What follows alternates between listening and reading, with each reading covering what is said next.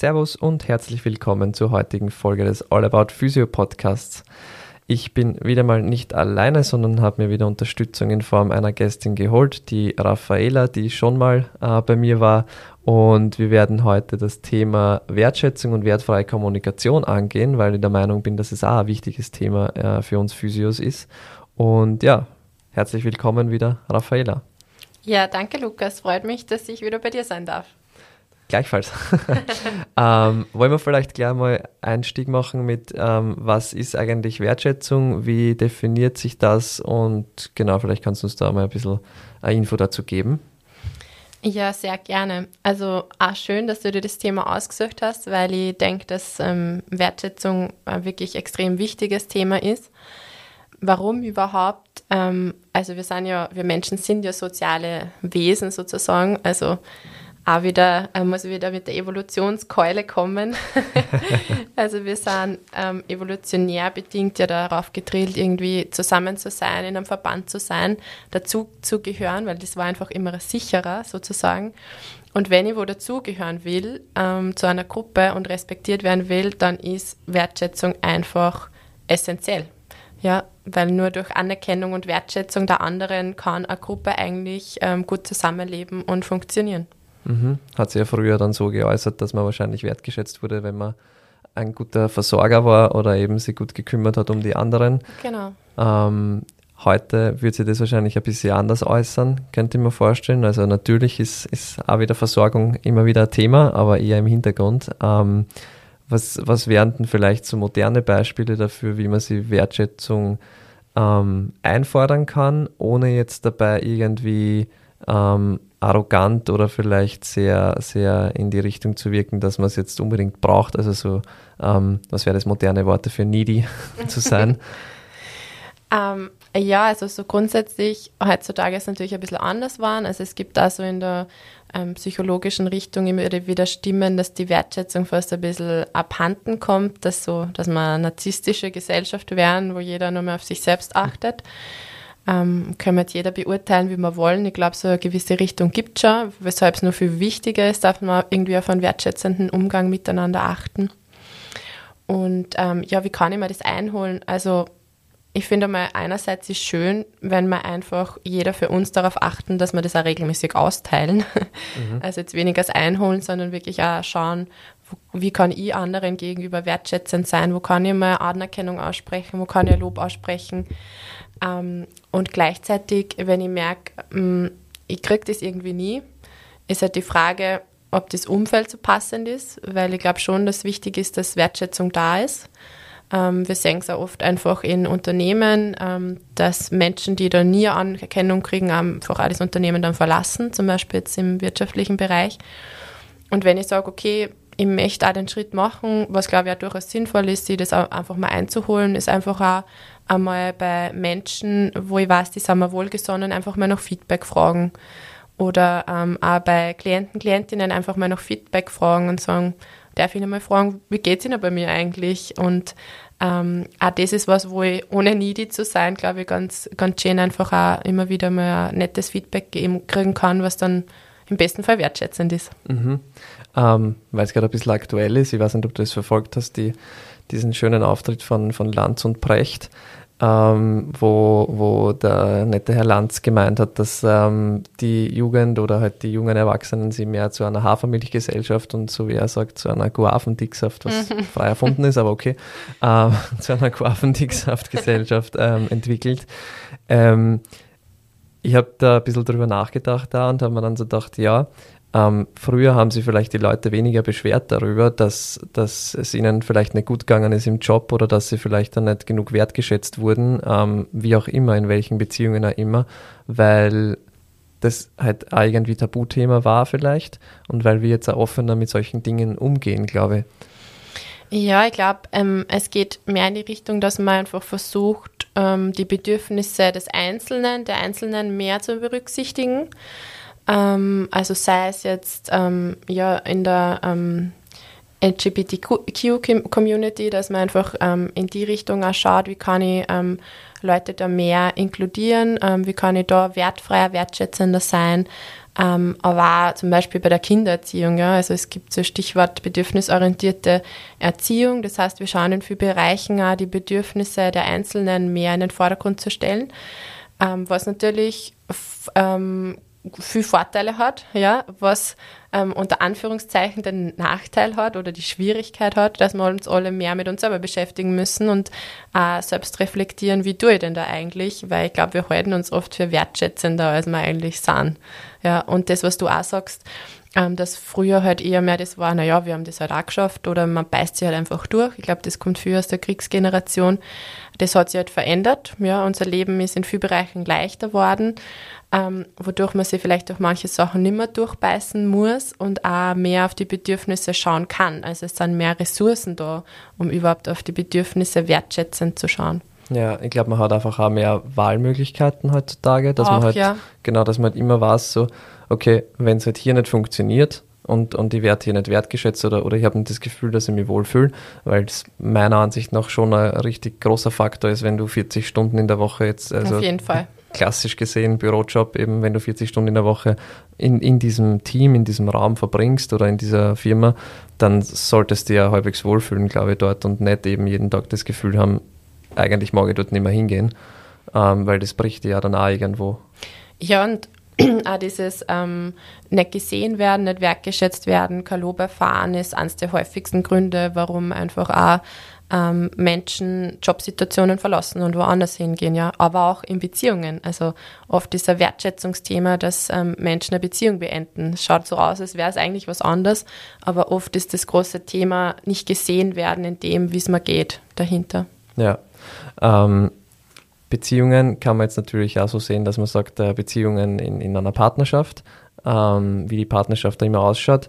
Ähm, man kann aber natürlich auch Beziehungen sehen im freundschaftlichen oder vielleicht im therapeutischen Sinne. Mhm. Ähm, auch da kann es sein, wenn du irgendwie halt als Patient, Patientin zu, zu einem Therapeuten, einer Therapeutin, egal ob jetzt in der Psychologie oder in der Physiotherapie kommst, ähm, und die fühlen sich nicht wertgeschätzt oder die fühlen sich nicht wahrgenommen, so dass was weitergeht oder dass auch die Bedürfnisse Platz haben vielleicht, dass es halt danach zu einem Bruch in der Partnerschaft oder in der Beziehung in diesem Sinne kommen kann. Ähm, Frage dazu eigentlich, bevor du antworten kannst noch. Ähm, was brauche ich dann vielleicht so für Fähigkeiten als Therapeut, Therapeutin? Ähm, welche Tools bräuchte ich denn, dass ich das gewährleisten kann für mich selbst und auch für mein Gegenüber, dass wir da auf einer Ebene sind und dass diese Wertschätzungsbasis eigentlich funktioniert? Ja, also ich glaube, was einfach das Wichtigste ist, um jemand anderen wertschätzend gegenüberzutreten können, ist Empathie. Also ich muss ähm, mich in den anderen einfühlen können und muss einmal verstehen, ähm, wie es dem anderen geht. Ich muss verstehen, wie ist unsere Beziehung zueinander und das alles erfordert Empathie. Und ganz wichtig ist, Empathie ist nicht, wie würde ich an der Stelle des anderen handeln, sondern wie würde ich in den Schuhen des anderen handeln. Und das ist ein ganz wichtiger Unterschied. Und das gelingt uns manchmal gut, manchmal nicht so gut.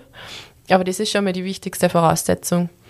Und um wertschätzend zu sein, ich glaube, das sagt sie ähm, nirgends so gut wie mit unserem Umgang mit Smartphones und Medien, ist Aufmerksamkeit und Achtsamkeit total wichtig. Also, dass ich ähm, differenzieren kann, was von dem, was gerade passiert, muss ich Achtsamkeit und Aufmerksamkeit schenken und auch dann im Moment zu sein bei der Person, wenn ich mich mit ihr unterhalte, wenn ich mit ihr arbeite ähm, dass ich dann nicht einfach am Handy spüle oder ja, ja sage und eigentlich nicht zuhöre, weil ich 17 andere Sachen im Kopf habe.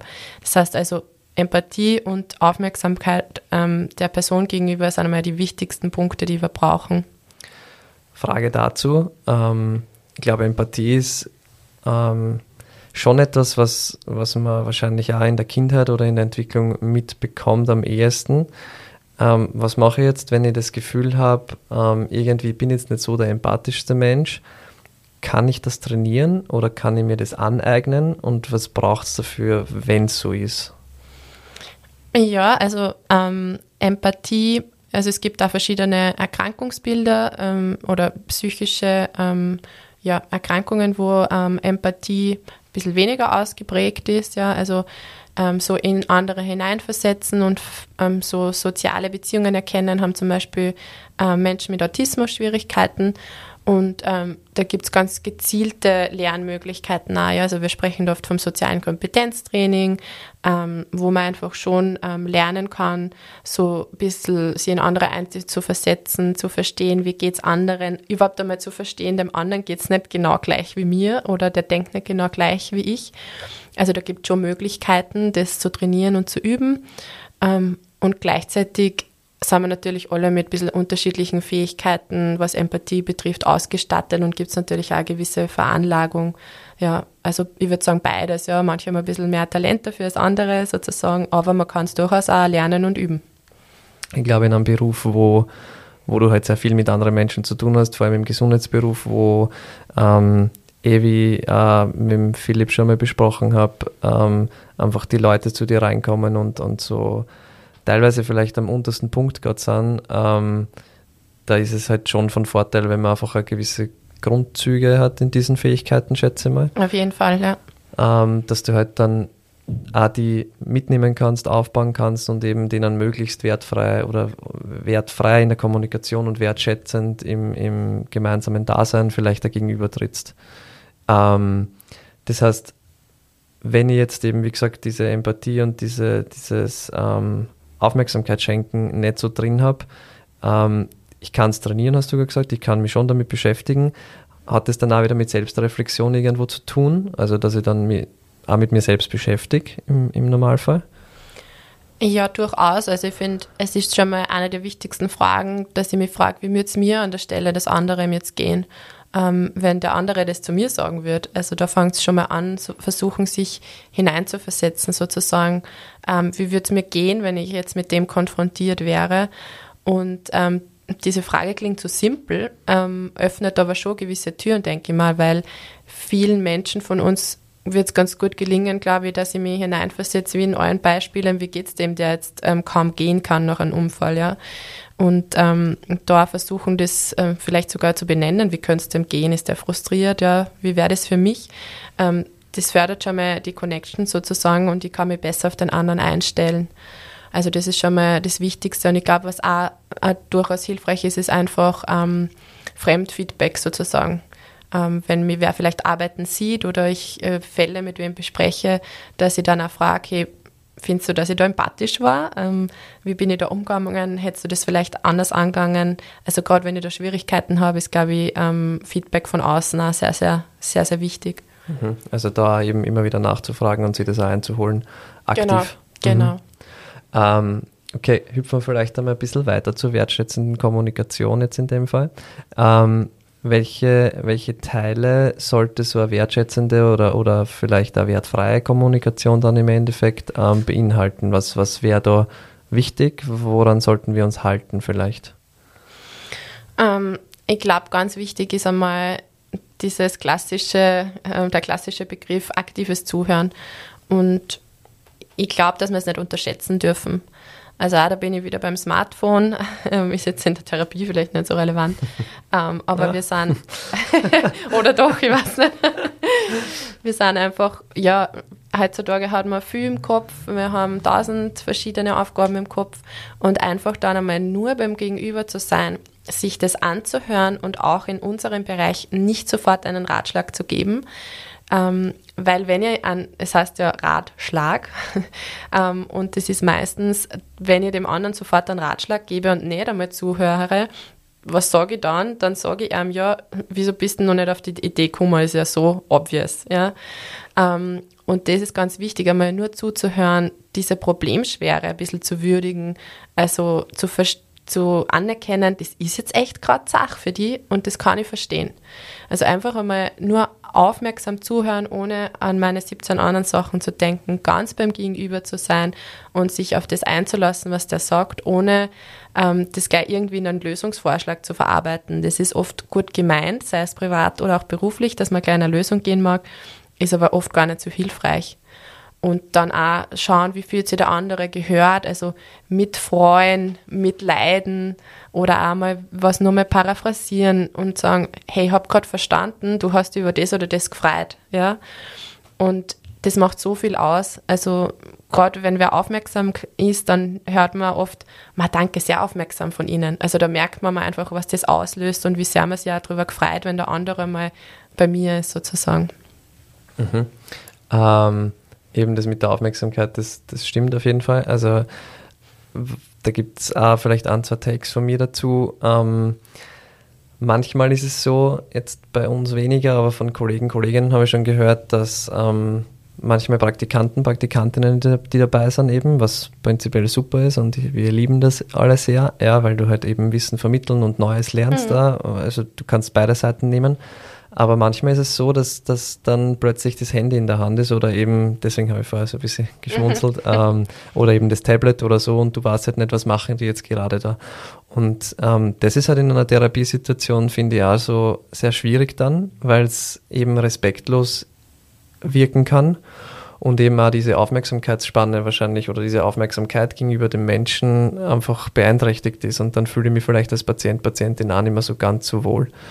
Ähm, ich weiß nicht, ob es auch Physios gibt, die das machen. Also ich persönlich oder bei uns in der Praxis, wir machen das nicht. Wir nehmen das Handy nur dann raus, wenn es darum geht, Termine zu vereinbaren, Telefonnummern auszutauschen oder vielleicht ähm, das Übungsprogramm weiterzuschicken, wenn es am Laptop nicht funktioniert.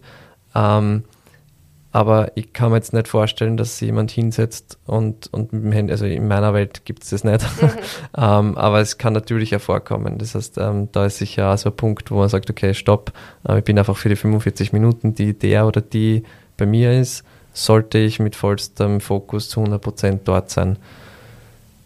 Ja, ich denke mal, bei was wir von Wertschätzung auch sprechen, ist Respekt. Also ähm, respektvoll dem anderen gegenüber zu sein und für mich wäre das jetzt auch nicht respektvoll, ähm, wenn der andere für meine Aufmerksamkeit im Grunde zahlt, für meine Kompetenz zahlt und ich bin dann nicht ganz bei dem, beim Gegenüber. Und beim Tablet kann es natürlich auch, ich weiß nicht, wie das bei euch ist, vielleicht einen Nutzen haben. Und ich glaube, wenn irgendwas, was mich auf eine gewisse Art abzulenken, abzulenken scheint, einen Nutzen hat, dann ist, glaube ich, einfach wichtig, dass man den transparent macht. Also viele meiner Kollegen, Kolleginnen schreiben mit ähm, in den Einheiten. Das mache ich zum Beispiel nicht, weil ich finde, dass mir ablenkt. Aber dann einfach auch ehrlich zu sagen, ähm, passt es für Sie, wenn ich mitschreibe? Ich bin trotzdem bei Ihnen, aber mir ist wichtig, ähm, dass ich einfach das Wichtigste, was Sie sagen, dann wieder einfach präsent habe. Und ähm, wenn es einen Nutzen hat, einfach ganz transparent zu sein und ansonsten eben zu hinterfragen, hat es einen Nutzen oder nicht. Und alles, was keinen direkten Nutzen hat und mehr Aufmerksamkeit weglenkt, hat dann, finde ich, da nichts zu suchen. Mhm. Also am Anfang der Therapieeinheit schreibe ich natürlich auch immer mit, am Laptop oder am Tablet, je nachdem, was halt gerade eben zur Verfügung steht. Ähm, aber das wissen die Leute dann auch. Also das ist halt so, okay, erzähl mir mal, ich schreibe mit, einfach das Wichtigste, die Stichpunkte. Genau. Ähm, was ja wichtig ist eben für uns, dass wir ja wissen, wo, wo stehen die Leute. Aber ich finde halt dann so ab diesem Abfragen, was so zwei, drei, vier, fünf Minuten dauert maximal, ähm, und wenn ich dann vielleicht auch die Tests nur mache, irgendwelche Return-to-Sports-Tests oder sonst irgendwas, ähm, dann sollte irgendwann der Laptop eigentlich weg sein. Ähm, und dann nur noch kommen, eben wenn es dann zur Therapieeinheit, ah, zur, zur, Entschuldigung, zur nächsten Therapieeinheit oder halt eben zum, zum Terminkalender kommt. Ja, das, das sehe ich ganz genauso wie du und ich glaube, alles, was darüber hinausgeht und vielleicht ungewöhnlich ist ähm, oder Zeichen von Nicht-Respekt sein könnte, transparent machen. Also ich denke jetzt dran, dass bei, bei mir auch manchmal Praktikanten, Praktikantinnen dabei sitzen, die irgendwas mitschreiben und dann mache ich das auch transparent und sage dann, ähm, bitte lassen Sie ihn davon nicht irritieren. Die schaut nur auf mich und schaut, was ich mache. Die bewertet, ich, bewertet sie nicht und sie wird sich ein paar Notizen machen, was ich mache. Ähm, das hat nichts mit Ihnen zu tun. Also da einfach so transparent wie möglich sein, wenn wir gewisse Ablenkung in den Raum bringen, sozusagen. Ja, absolut. Finde ich, find ich super so. Ähm, jetzt steht da nur Achtsamkeit äh, auf unserer Liste. Wie würdest du das definieren im Sinne der, der wertschätzenden Kommunikation? Ja, also Achtsamkeit, ähm, die Definition von Achtsamkeit ist ja quasi, dass ich im Hier und Jetzt bin, im Moment und ohne das, was passiert, gleich direkt zu bewerten. Und ähm, deswegen können wir da, glaube ich, viel von der Achtsamkeit auf die Wertschätzung umlegen oder mit reinnehmen, weil für mich ist ja, ich fühle mich gesehen und ich fühle mich wertgeschätzt, wenn ich sehe, der andere ist im Moment, der ist bei mir, der fühlt mit mir mit, der kann mich verstehen. Ähm, und oft bei den Klienten, Klientinnen entsteht da oft der Widerstand im Prozess, wenn sie sich einfach nicht gesehen fühlen, wenn wir über das ähm, hinausgehen, wie weit er eigentlich schon ist, wenn wir noch gar nicht wertgeschätzt haben, wie schwierig das für ihn ist. Und dann entsteht der Widerstand und wir versuchen dann gegen den Widerstand anzukämpfen. Und das hat oft damit zu tun, dass wir nicht achtsam waren, dass wir nicht gespürt haben, wo steht der Klient, die Klientin und wo stehe ich. Und dieses Pacing quasi auch hin und her zu führen, zu schauen, wo steht der andere, wo stehe ich. Dafür braucht es Achtsamkeit und das ist wiederum wichtig, dass wir im Prozess wertschätzend sind. Mhm. Ähm, glaubst du, dass es auch wertschätzend ist, ähm, Augenkontakt zu halten beim Gespräch? Oder was, welchen Wert legst du, legst du dem Augenkontakt zu? Ähm, da müssen wir kurz drüber nachdenken. ja, vielleicht kann ich jetzt in der Zwischenzeit einmal kurz wieder eine kleine Anekdote von mir bringen, wenn sehr du gern, magst. Sehr gern. ähm, also für mich war es immer total komisch, wie, wie ich angefangen habe, eben so ein bisschen, bisschen erwachsener zu werden. Also erwachsen sind wir ja alle noch lange nicht, glaube ich, aber ähm, dass, man, dass man eben anderen Menschen in die Augen schaut, wenn man mit ihnen spricht, dass man eben diesen Augenkontakt sucht und hält und es geht ja eh nicht immer, also man schweift ja dann ab und zu mal weg, auch, weil es halt dann doch sehr intensiv sein kann oder vielleicht da ähm, teilweise unangenehm wirken könnte in manchen Situationen. Aber prinzipiell habe ich jetzt die Erfahrung gemacht, dass wenn ich Augenkontakt suche und halte und da versuche eben da ähm, vielleicht mit meiner Mimik ein bisschen mitzuarbeiten, dass sich die Leute einfach besser verstanden fühlen und wohler fühlen. Ähm, würdest du dem zustimmen oder ist es einfach nur jetzt so ein, quasi ein Fallbeispiel aus meinem, mhm. aus meinem Leben? Jetzt bin ich ja so ähm, dabei, ja, bei dem Thema. genau. Ich habe gerade überlegt, wie das bei mir ist. Ich glaube, ich halte sehr viel Augenkontakt, wenn der andere was sagt und weniger, wenn ich spreche. Mhm. Und ähm, das hat viel damit zu tun, dass ich, glaube ich, dann weniger abgelenkt bin, ähm, mich besser sortiere, wenn ich so ein bisschen woanders hinschaue. Ähm, und ich glaube, es hat natürlich auch näher Distanz ganz viel zu tun, wie viel wir dem anderen in die Augen schauen. Manche Menschen ist es auch total unangenehm, eh wie du gesagt hast. Und ich finde auch das okay, ja. Ähm, und gleichzeitig, wie du sagst, können wir es forcieren. Also das, was du auch gemeint hast mit Mimik, Augenkontakt, ähm, da reden wir vom Spiegeln.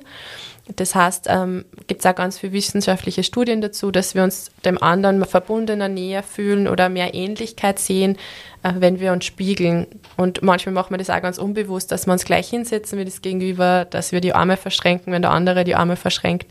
Und ähm, genauso ist, glaube ich, mit Augenkontakt. Und das ist eigentlich was, wo wir, wo wir nonverbal Verbindung und Kontakt aufbauen. Und ich glaube, dass das sehr essentiell ist für Wertschätzung und auch ähm, für unseren Job. Genau. Also da habe ich verschiedene Tools, wie ich nonverbal da in Kontakt treten kann. Und das gehört auf keinen Fall vergessen. Auch das ist aktives Zuhören. Mhm. Danke für den Take dazu. Jetzt habe ich dich ein bisschen überrascht damit, ich weiß aber. Kein Problem. aber sehr, sehr gute, gute Antworten. Ähm, ja, dann eigentlich von der wertschätzenden Kommunikation so ein bisschen in die wertfreie Kommunikation. Wir sind ähm, ja gerade in einem, in einem Zeitalter, wo wir versuchen, möglichst respektvoll gegenüber allen Menschen zu sein, ähm, gegenüber jeglicher Gruppen und, und Ethnien etc. Ähm, jetzt ist halt, was ich oft merke oder was ich, was ich bei mir selbst noch bis vor einiger Zeit, ein, zwei Jahren gemerkt habe, ist, dass man halt so gewisse Dinge im Kopf hat, so, so ähm, Sachen, die man halt von früher mitbekommen hat, ähm, vielleicht jetzt nicht Werte oder so und auch keine Glaubenssätze, aber einfach so, so Dogmen, die im Kopf irgendwie herumschweben. Ähm, also ich habe zum Beispiel früher immer sofort gefragt, wenn irgendwie so war, okay, Anamnesegespräch und dann das und das und das und wie ist denn die Situation zu Hause? Und wenn ein Mann vor mir gesessen ist und heute verurteile ich das, wie ich damals das gemacht habe, ja. Aber es ist mir genauso passiert und habe sofort natürlich gefragt, okay, und bist du verheiratet? Hast du eine Frau oder, oder eine Partnerin? Und ich bin immer davon ausgegangen, dass es halt so ist. Ähm, und ich glaube, dass die wertfreie Kommunikation vielleicht dann eher damit beschäftigt, dass man dann sagt, okay, ähm, du sitzt jetzt vor mir, egal welchen Geschlechtes, kann ich dann vielleicht da eher fragen, bist du in Partnerschaft? Wäre das schon wertfreie Kommunikation? Wäre das ein Beispiel davon oder ist es dann schon sehr wieder in eine Richtung gehend? Ähm, ich glaube, was bei der wertfreien Kommunikation oder Wertschätzung allgemein das Wichtigste ist, ist, dass man neugierig sind und sie einfach mal die Bereitschaft, sie überhaupt auf das Gegenüber einzulassen und sie auf die Weltsicht des Gegenübers einzulassen. Und ich glaube, wir haben da ähm, auch mit den Themen, die jetzt gerade sehr wichtig sind, oft totale Berührungsängste, weil wir noch nicht genau wissen, vielleicht wie geht das und haben dann oft Angst, dass wir was falsch machen. Und ähm, auch in der LGBTQ-Community zum Beispiel habe ich wahrgenommen, dass total wertschätzend ist, wenn man es mal versucht, ja, und wenn man einfach ähm, versucht, es wertfrei zu formulieren oder wenn man sich einfach mal auf, auf das einlässt, wenn man sich neugierig zeigt, wenn man auch versucht, es irgendwie besser zu machen, aktiv zu fragen, ähm, das macht einfach schon so viel aus. Also ich glaube, es geht weniger darum, ist es jetzt tatsächlich wertfrei oder nicht, als ich lasse mich mal darauf ein und bin neugierig und frage im Zweifel. Ähm, und das ist was, was ich mir ganz ähm, stark angewohnt habe, dass ich einfach mal nachfrage, aber die Pronomen ähm, was, mit welchen Pronomen möchten Sie gern angesprochen werden oder ich bin da gerade unsicher, darf ich Sie das fragen? Also auch da wieder ganz viel Transparenz, weil ich glaube, die Neugier an sich schafft schon total viel Wertschätzung und wertfreie Kommunikation. Und wertfrei in dem Sinn sind wir ja alle nicht. Also wir haben unser Schubladendenken und das ist zu einem bestimmten Teil ja auch sinnvoll, weil wir können nicht jeden Tag die Welt komplett neu analysieren sozusagen. Ähm, aber neugierig zu bleiben und offen zu bleiben, aus den Schubladen rauszugehen. Und ich glaube, das allein signalisiert schon Wertschätzung. Mhm. Ich habe da vor gar nicht so langer Zeit einmal einen, einen netten Satz auf, auf Englisch gelesen, ich hoffe, ich spreche den jetzt richtig aus, ähm, wo mal gestanden ist, be curious, but not judgmental. Mhm. Und das hat einfach, das sind fünf Wörter und das war für mich so, stimmt eigentlich. Also diese Neugier zu haben, wenn du jemanden kennenlernst also so habe ich dann ausgelegt eben auf meinen Beruf, wenn jemand Neues zu mir kommt, einfach neugierig zu sein, aber eben nicht den sofort zu bewerten. Anhand seines Äußeren, anhand dessen, wie er sie gibt, anhand dessen, wie er sie bewegt, wie, wie er spricht, ähm, sondern einfach einmal nur komplett neutral, aber eben neugierig sein. Genau, und ich glaube, dieses ähm, Neugierigsein bewahrt uns auch davor, dass wir Menschen gleich direkt in unsere gewohnte Schublade stecken. Also ich habe schon oft ähm, Klienten, Klientinnen, ähm, gehabt, die natürlich für mich selber ähm, ganz automatisch ähm, vielleicht gleich in eine bestimmte ja, Symptomrichtung oder Erfahrungsrichtung reingesteckt habe und das hat sich dann überhaupt nicht ähm, bewahrheitet und dann aber auch nicht darüber ärgern, dass er sich nicht bewahrheitet. Ich freue mich dann sogar fast, dass ich mir denke, hey cool, das ist doch anders. Ja? Wenn man zum Beispiel damit rechnet, dass der Klient, die Klientin schwierig ist, wenn man jetzt sagen kann, dass meistens hat es mehr mit uns zu tun als mit dem anderen. ähm, aber oft bewahrheitet sie das dann gar nicht. Und ich glaube, das ist das Schöne an, an Neugier, also dass wir einfach auch ganz aktiv versuchen, ich bin jetzt einfach mal neugierig auf die Person und ich frage mal offen drauf los und gehe nicht schon fix davon aus, dass der das oder das hat, das oder das ist. Genau. Ja, ich habe das früher oft gehabt, wenn, wenn jemand Neues angerufen hat und dann am Telefon schon recht kompliziert war, wo ich mir so gedacht habe, uh, das, das könnte spannend werden in der Therapie. Ähm, und dann, und dann war ich ja so, boah, eigentlich so richtig Lust habe ich jetzt nicht auf den Termin. Ähm, und dann kommt der aber und ist komplett anders und ist so richtig, keine Ahnung, wir haben sehr viel gemeinsam, er ist sportlich, er ist kein, wie, wie ja immer, ja. Und dann, und dann ist es halt oft so interessant, dann, wie sich das eben ändern kann. Und mittlerweile habe ich mir so angewöhnt, okay, ganz egal, wie sie die halt eben am, am Telefon präsentieren. Ich bin einmal gespannt und neugierig drauf, wie es dann wirklich in Person ist. Vielleicht sind die eben, so wie wir schon zu Beginn, zum, zum Eingang dieser Folge gesagt haben, vielleicht sind die einfach nervös vor dem, was passiert. Sie sind zum ersten Mal in Physiotherapie oder im psychologischen Coaching. Sie sind vielleicht ähm, hingeschickt worden, wissen nicht, was passiert, haben keine Ahnung davon, ähm, haben seit Jahren Schmerzen oder irgendwelche Themen, die sie gern besprechen würden. Ähm, und es kann sich halt dann natürlich bei diesem Anruf, wo ich den Termin ausmache und dann tatsächlich jemand abhebt auf der anderen Seite, kann sich das natürlich auch äußern, oder? Genau, und das, das, was du sagst, ist ganz richtig, wobei wir da halt wieder beim Thema Empathie sind, ja? also dass ich das überhaupt reflektieren und verstehen kann. Dafür muss ich zu einem bestimmten Grad empathisch sein und mir in die Schuhe des anderen hineinversetzen können. Ja, und das ist ähm, total wichtig. Ja, ähm, wir haben jetzt nur ein schönes Thema da auf der Tafel stehen, nämlich ähm, Lob und Kritik. Mhm. Ähm, das geht sich wunderbar noch aus heute. Ähm, wie, wie sind da deine Ansätze dazu? Also ich schätze mal, durch Lob kann man natürlich ähm, sehr viel Wertschätzung zeigen. Man muss aber schauen, vielleicht, dass man es nicht übertreibt. gleichzeitig mit Kritik kann man auch Wertschätzung zeigen. Ähm, man muss halt vielleicht auch noch wissen, wie man es kommuniziert, das Ganze. Genau, also ähm, was hat Lob und Kritik jetzt so direkt mit Wertschätzung zu tun? Wieso habe ich es also ein bisschen mitgebracht? Ähm, man kann dafür mit sehr viel Schönes machen und aber auch sehr viel kaputt machen. Also ähm, gerade durch Kritik oder falsch eingesetzte Kritik kann man sehr viel Wertschätzung kaputt machen und andere einfach stark kränken. Und ähm, gleichzeitig ist, ist Lob was total Wichtiges. Ähm, eben, wir haben schon von der Anerkennung im Beruf geredet. Also wir werden alle gern gelobt. ähm, das ist einfach was, was gut tut. Also man weiß zum Beispiel auch ähm, aus biologischer Sicht, dass ähm, Lob und Anerkennung im Gehirn genau das Gleiche erzeugt wie Drogen. Also es schüttet Dopamin aus, es ähm, schüttet Oxytocin aus und es ist das Gleiche, was Drogen machen. Ich glaube, das allein symbolisiert, wie wichtig das für uns ist. Und ich glaube, auch in unserem Beruf können wir Lob und Kritik ähm, sehr gut ein, ähm, einsetzen, ja, wenn wir es richtig machen. Mhm.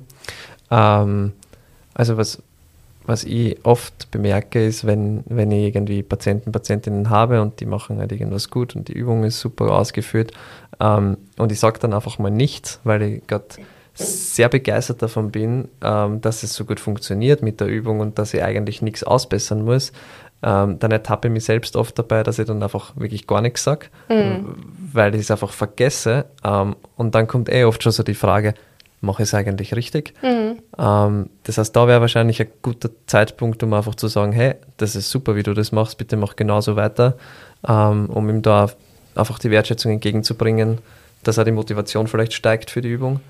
Ganz genau, ja. Also ich glaube, bei Lob gibt es ein paar Sachen zu beachten. Ähm, das, was du sagst, ist genau richtig. Ja. Also wir sollten erstens einmal nie die Person loben an sich, sondern das Verhalten oder das Bemühen. Ähm, warum dieser Unterschied? Wenn ich immer die Person als solches lobe, indem ich sage, du bist super, und dann kommt einmal Kritik, dann bezieht die Person es auf sich.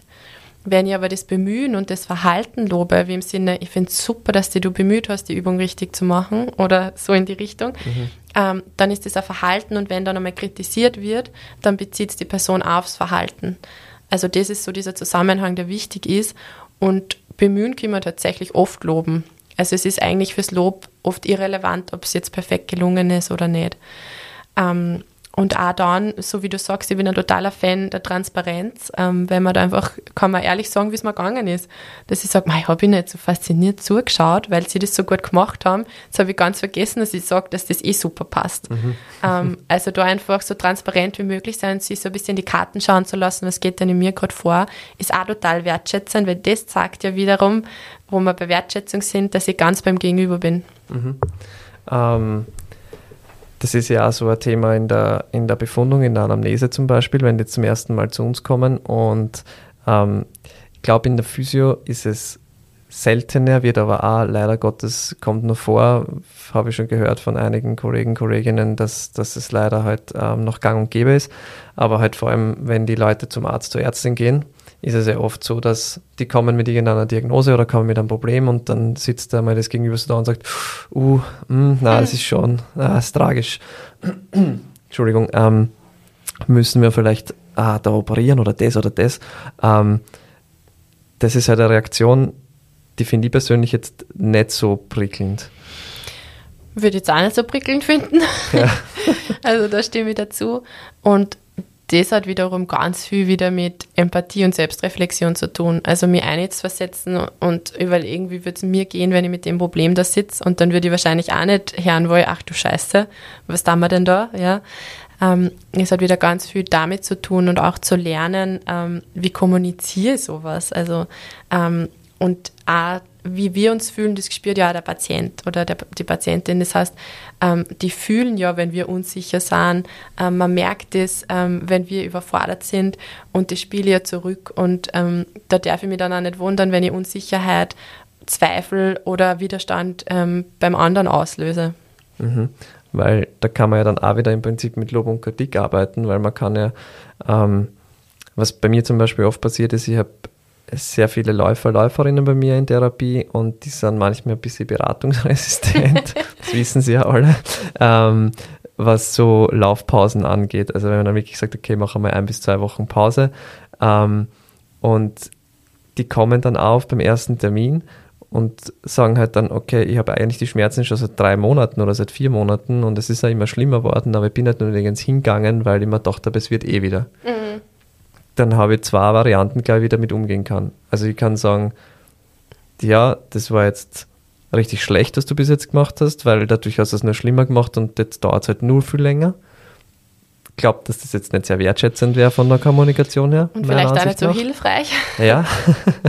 Oder zweite Variante ähm, wäre vielleicht, dass man sagt, okay, du hast es versucht, du hast jetzt gesehen, es geht sich nicht so ganz aus, du brauchst jetzt einfach Hilfe, ich finde es cool, dass du jetzt endlich herkommen bist ähm, und wir das gemeinsam angehen können, weil vielleicht habe ich ein, zwei Ideen, wie wir damit besser umgehen können und wie wir das auch in Zukunft besser ähm, einfach äh, ja, in den Griff bekommen können, diese Problematik.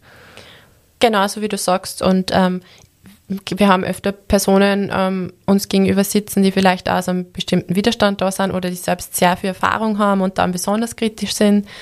Und die holt man erfahrungsgemäß wertschätzend ähm, gut ins Boot, wenn man zuerst einmal die Expertise wertschätzt und ähm, einfach einmal die Ehrlichkeit und sagt, okay, ja, ich freue mich, dass du jetzt da bist. Ähm, jetzt ist besser als in zwei Monaten. Weil ich glaube, es ist halt der Beziehung nicht dienlich, im Prozess nicht dienlich, dass ich jetzt sage, warum bist du nicht vor drei Monaten gekommen, weil das können wir jetzt beide nicht rückgängig machen.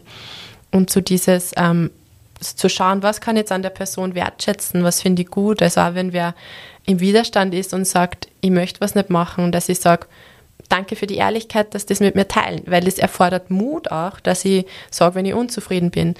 Und somit immer, wenn da ein gewisser Widerstand oder auch ja, Unzufriedenheit kommt oder sehr viel Kritik, dass ich dann einfach auch schaue, okay, was kann ich jetzt wertschätzen, wodurch, immer die Hauptfrage finde ich, wodurch fühlt sich die Person jetzt von mir gehört und gesehen. Mhm. Das heißt, man kann Kritik eigentlich dann auch sehr positiv wahrnehmen und kann eben das auch wertschätzend ausdrücken. Ähm, ich habe einmal so mitbekommen bei einer, bei einer Übungsausführung eben, wenn wir da wieder hingehen, ähm, dass einfach dann der Patient hat die Übung ausgeführt, die Therapeutin ist daneben gestanden und hat gesagt, na, das war jetzt nichts. Hm. Ähm, kann man natürlich sagen, kommt darauf an, wie gut ich mich mit der Person verstehe. Wenn es jetzt eine bekannte Freundin ist und wissen, da gibt es einen Schmäh schon mittlerweile und das passt gut, dann ist es von meiner Sichtwarte äh, oder von meiner Sicht aus okay. Muss aber nicht sein. Ich glaube, vielleicht, dass da auch eine bessere Variante gäbe, dass ich jetzt sage, okay, die Übung hast du jetzt einfach gerade so gemacht, es passt, am Versuch vielleicht einmal das und das so anzupassen und dann schauen wir, wie es dann anfühlt. Genau, ja, also ich glaube, ihr könnt ähm, die Person auf verschiedene Weise ins Boot holen und wie du sagst, es hat auch was mit der Beziehung zu tun. Also eine empathische Konfrontation oder ein bisschen provokativ sein hilft teilweise, ja. Und wenn der manchmal selber oder sie sagt, das war jetzt aber nicht so gescheit, was da da haben, ja, aber das kommt natürlich darauf an, wie die Beziehung ist. Das mache ich in der Regel nur, wenn ich den Klienten, die Klientin gut kenne. Dann kann es auch wirksam sein. Aber in der Regel ist es hilfreicher, wenn ich das Bemühen wertschätze und sage, ah, schön, dass Sie das jetzt ähm, ausprobiert haben. Ich hätte noch ähm, ein paar Tipps, wie es vielleicht besser geht oder sogar noch einen Schritt weiter zu gehen und die Person ins Boot zu holen und zu sagen, ähm, ich möchte, dass sie da den besten Fortschritt machen, der geht. Wie können wir es denn gemeinsam nur anpassen, dass die Übung für sie einfach nur besser gelingt, dass sie es vielleicht auch besser machen können? So im Sinne einer gemeinsamen Entscheidung, gemeinsamen Prozess nochmal schauen, wie können wir es gemeinsam als Team nur ein bisschen besser machen. Mhm. Was ich dann oft auch gerne nutze, ist, wir haben in unserer Praxis sehr viel Spiel rundherum und dass ich dann einfach sage, okay, mach die Übung nochmal ja. und schau mal drauf, was dir selbst auffällt bei der Übung. Und manchmal ist es dann eben so, dass man dann eh schon so, ah, meinst du das? Und dann so, ja, das hätte ich jetzt einmal gemeint, vielleicht kann man das nur irgendwie anpassen, wenn es geht. Oder wenn sie es gar nicht sehen, dass man es halt dann wirklich nur mal darauf aufmerksam macht und sagt, hey, da und da du vielleicht eine Abweichung, schau nochmal im Spiegel, ah ja, jetzt ist ah, und dann vielleicht einfach da, um, so wie du sagst, wie du vorher gemeint hast, die Selbstreflexion ein bisschen anzustoßen mit dieser Fragestellung und, und vielleicht da nochmal, ja, Selbstwirksamkeit vielleicht da ähm, irgendwie zu generieren. Genau, wie du sagst, ich glaube, das hat, ähm, haben unsere Berufe gemeinsam, dass einfach nur effizienter und effektiver ist, wenn die Klienten und Klientinnen selber draufkommen. Ähm, das hat einfach nur viel mehr Gewicht, auch eben wie du sagst, für die Selbstwirksamkeit, wenn sie selbst auf was draufkommen, als wie wenn wir sagen, wie es geht. Sie wird auch mehr angenommen, wenn man es selbst merkt, als wenn ein Ratschlag kommt. Und ich glaube, ähm, die Klienten dahin zu führen, dass sie selbst auf Verbesserungsvorschläge draufkommen, dass sie selbst auf vielleicht hinderliche Stolpersteine draufkommen, ähm, das ist vielleicht sogar der Kern der wertschätzenden Kommunikation, weil ähm, so stärkt man die Selbstwirksamkeit und ähm, die Klienten, Klientinnen fühlen sich gut begleitet und kommen selbst drauf, das eigentlich besser ginge, wodurch ja die Motivation stärke. Mhm. Wir kommen schon langsam zum Schluss von der heutigen Folge. Ähm, Gibt es noch irgendwas, was du gerne mitteilen möchtest, wieder so als entweder zusammenfassend oder irgendwie ein, ein Tipp oder irgendwas, was dir noch wichtig ist? Ein, zwei Sätze? Mm, ich glaube, so abschließend vielleicht zum Thema, ähm, ich habe schon mehrmals betont, ich bin einfach ein großer Fan von Transparenz, weil ich finde, dass das dass fast nichts Wertschätzenderes gibt dem Gegenüber, gegenüber dass ich ähm, ja ganz bei dem anderen bin, aufmerksam bin, aber auch mir in die Karten schauen lasse und teile, was in mir gerade vorgeht. Ich finde, das kann fast nie falsch sein, ähm, zumindest wenn man selbst reflektiert ist und schaut, was man da teilt. Und ähm, genau, das möchte ich ja mitgeben, sie so ein bisschen zu trauen, sich auch selber in die Karten schauen zu lassen, weil das erzeugt einfach Kontakt und Beziehung und somit einfach auch einen wertschätzenden Kontakt und Prozess. Mhm. Dann vielen Dank für die heutige Folge wieder. Also wie gesagt, schaut darauf, dass ihr möglichst wertschätzend seid, auch wenn es am Anfang ein bisschen Prozesse sind, das Ganze reinzukommen und man muss sich natürlich mit sich selbst wieder beschäftigen. Man muss sich ja außerhalb der Physiotherapie mit dem Thema Kommunikation vielleicht ein bisschen beschäftigen, da reinlesen. Ähm, wenn ihr Fragen habt, gerne, die Raffaella steht euch sicher äh, zur Verfügung für, für verschiedenste Fragestellungen. Ähm, ich werde sie in, der, in den Shownotes wieder verlinken mit ihrem Instagram-Profil und da mit der Praxis. Ähm, genau, wenn es sonst Feedback gibt, so wie immer an lukas.laschober.focusu.at oder gerne auch auf Instagram direkt. Ähm, ich hoffe, ihr hattet wieder Spaß. Danke, liebe Raffaella, für heute wieder. Sehr, sehr gerne, hat mich gefreut. Ähm, und wir sehen uns ja eh bald wieder wahrscheinlich für, für weitere Folgen. Ähm, danke fürs Zuhören da draußen und bis bald. Baba.